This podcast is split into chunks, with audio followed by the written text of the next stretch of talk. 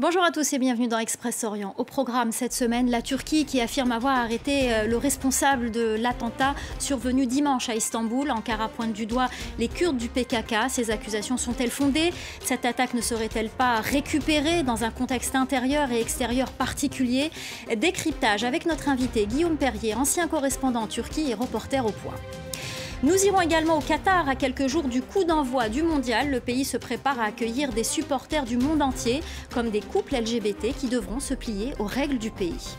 Et à la fin de cette édition, nous irons à Gaza où de plus en plus de jeunes veulent apprendre à nager sur de longues distances pour pouvoir gagner l'Europe à la nage. La Turquie de nouveau ciblée euh, par un attentat dimanche. Il a coûté la vie à six personnes. Des dizaines d'entre eux ont été blessés.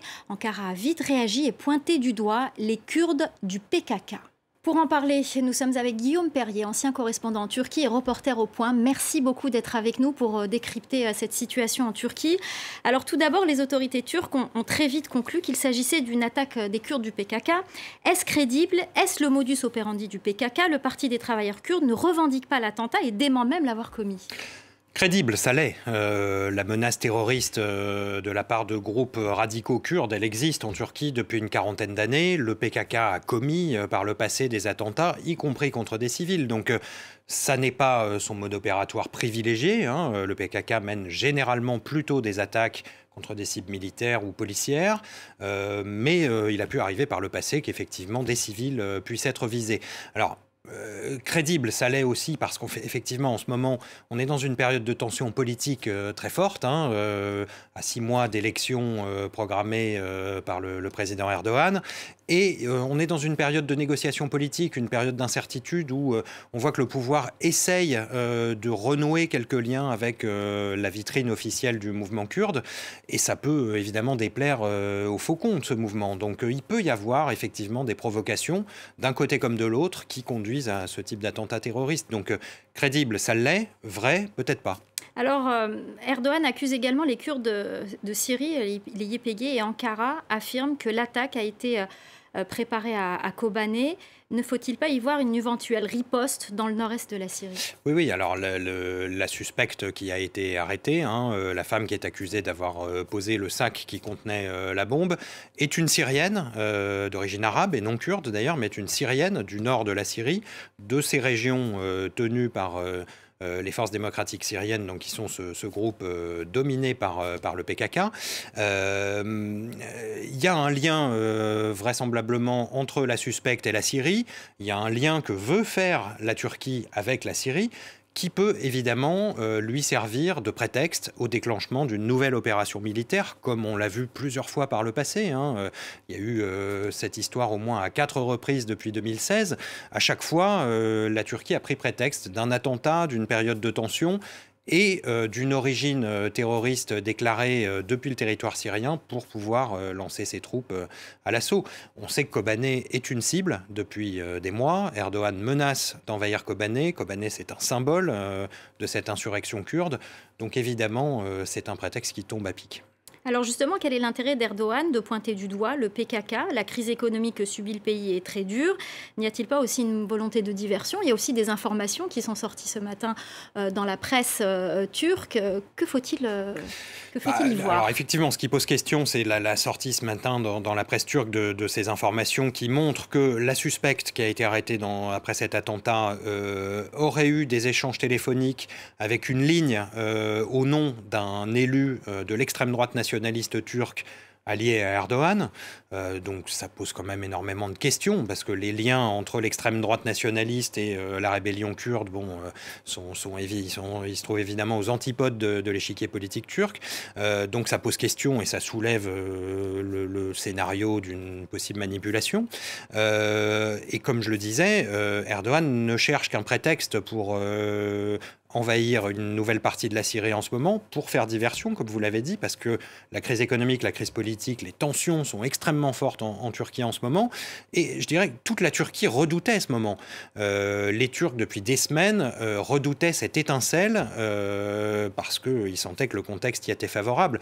Et tout le monde a peur aujourd'hui d'une période de tension et de violence à l'approche des prochaines élections. Alors, qu'en est-il du contexte international? Erdogan se rend au sommet du G20. Ça, ça sera l'occasion de mettre encore la pression sur la Suède et la Finlande. Pour rappel, il conditionne son feu vert à l'adhésion des deux pays à l'OTAN à l'expulsion de membres du PKK. Euh, de, leur sol. Alors pas uniquement du PKK, c'est vrai que c'est un petit peu ce qui a été euh, avancé au début. Euh, Erdogan reproche à la Suède, hein, en particulier la Finlande en réalité est plus une victime collatérale de cette histoire, mais c'est la Suède qui est visée depuis le début. Et Erdogan reproche à la Suède finalement sa politique d'asile, sa politique d'accueil des réfugiés politiques. Alors il se trouve qu'après 2016, effectivement, et même avant, hein, la Suède a accueilli énormément de réfugiés politiques en provenance de Turquie. donc récemment, beaucoup d'opposants au régime d'Erdogan, beaucoup de journalistes, des intellectuels, des éditeurs. Euh, et ça, c'est quelque chose qui lui est absolument insupportable. Donc ça fait quelques semaines, quelques mois qu'il réclame euh, qu'il y a des demandes d'extradition de ces personnes. Alors évidemment, légalement, la Suède ne peut pas euh, obéir à ces demandes qui n'ont aucune base juridique. Et donc Erdogan en fait un bras de fer politique en réalité avec la Suède en bloquant pour l'instant l'adhésion à l'OTAN. Merci beaucoup euh, Guillaume Perrier, ancien correspondant en Turquie et reporter au point. Merci beaucoup pour votre décryptage. Merci. Dernière ligne droite avant le coup d'envoi de la Coupe du Monde de football au Qatar. Le pays est scruté depuis des années et l'est encore plus à quelques heures de la compétition.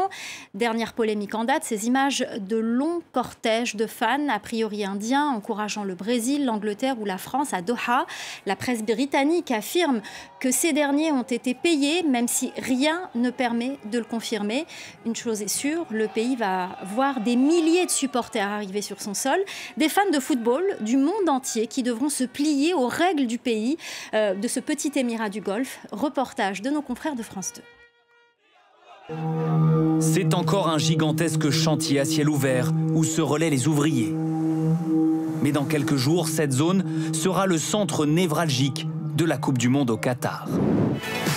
Une fan zone vantée par la FIFA dans ses vidéos promotionnelles, où l'on pourra regarder des matchs, écouter des concerts mais aussi, et cela n'apparaît pas sur ces images, boire de l'alcool à certains horaires et sur présentation d'un document d'identité. Évidemment, l'alcool est réglementé ici au Qatar. Alors cette zone sera ouverte au public seulement quelques heures avant chaque match et en fonction du calendrier. Il n'y aura en revanche pas d'alcool à l'intérieur des stades, ça me paraît normal. Pas d'alcool dans les stades donc, ni dans les restaurants, ni dans la rue. En tout cas officiellement car à l'abri des regards, à quelques centaines de mètres de là, dans ce bar d'un hôtel de Doha, l'alcool coule à flot, en toute légalité. Ces jeunes Britanniques installés au Qatar viennent ici après le travail, un lieu où l'alcool est toléré. Je me sens comme à la maison. Tu peux boire des verres, voir tes potes. C'est juste normal. Pour la première fois dans l'histoire du mondial, l'organisation a été confiée à un pays musulman, le Qatar, dont la constitution s'inspire de la charia, la loi islamique. Des lois qui interdisent par exemple l'homosexualité, passible d'une peine pouvant aller jusqu'à 7 ans de prison. On est dans un pays musulman. Et je pense que tout le monde doit savoir qu'il faut respecter nos traditions. Ils ont leurs propres traditions. Ici, ils viennent se promener, sortir dans les discothèques. Dans les bureaux du comité d'organisation du mondial en plein cœur de Doha, notre interlocuteur promet un événement ouvert à tous, notamment aux supporters LGBT. Nous accueillons tout le monde. Mais bien sûr, nous voulons que les gens respectent notre culture et nos lois. Alors les homosexuels sont-ils vraiment les bienvenus au Qatar? Nous avons appelé une vingtaine d'hôtels en nous faisant passer pour un couple d'hommes. Dans l'immense majorité des cas, l'orientation sexuelle n'a pas été un problème. Bonjour. Pouvons-nous réserver une chambre avec un grand lit pour un couple d'hommes dans la même chambre? uh, Oui, bien sûr. On a juste besoin de votre pièce d'identité. Dans deux autres hôtels, notre demande a cependant posé problème. Il faut impérativement ne rien montrer en public. Rien en public. Plusieurs groupes de supporters ouvertement LGBT venant d'Angleterre, des Pays-Bas ou encore des États-Unis ont préféré annuler leur billets d'avion, considérant qu'ils n'étaient pas les bienvenus au Qatar. Apprendre à nager pour fuir l'enclave, c'est devenu euh, le but de nombreux jeunes de la bande de Gaza. Les cours de natation et d'entraînement pour nager sur une longue distance sont très prisés. L'objectif de ces jeunes, traverser la mer pour atteindre l'Europe. Les détails avec Ashren Verdian. Tôt le matin, loin des regards, Maher, responsable d'une école de natation, cherche l'endroit le plus adapté pour l'entraînement du jour. De plus en plus de jeunes le contactent pour apprendre à nager sur de très longues distances. Maher a compris les raisons de cet engouement en voyant les posts d'anciens élèves sur les réseaux sociaux, se félicitant d'avoir nagé jusqu'en Grèce depuis la Turquie. Les jeunes gens qui viennent nous voir parce qu'ils souhaitent émigrer, nous essayons de leur donner des conseils, nous essayons de les alerter sur ce qui les attend. Ce n'est pas facile, c'est dangereux. Ce jeune homme, candidat à l'exil, s'entraîne depuis des mois. Sa famille n'est pas au courant de son projet périlleux. Il accepte tout de même de répondre à nos questions de manière anonyme. Chacun a ses raisons qui le poussent à partir. Les gens veulent vivre, assurer un avenir pour eux et leurs enfants. L'immigration clandestine sur des bateaux de fortune est elle aussi dangereuse, mais également coûteuse? Les candidats à l'exil doivent payer des passeurs entre 1500 et 3000 dollars. C'est pourquoi l'idée de franchir la mer à la nage sans l'aide de ces réseaux séduit de nombreux jeunes. Mahmoud, originaire de Gaza, est arrivé en Grèce avec un groupe d'amis après avoir pris la mer, équipé de palmes et d'une simple combinaison. Il a nagé durant 10 heures dans des conditions extrêmes.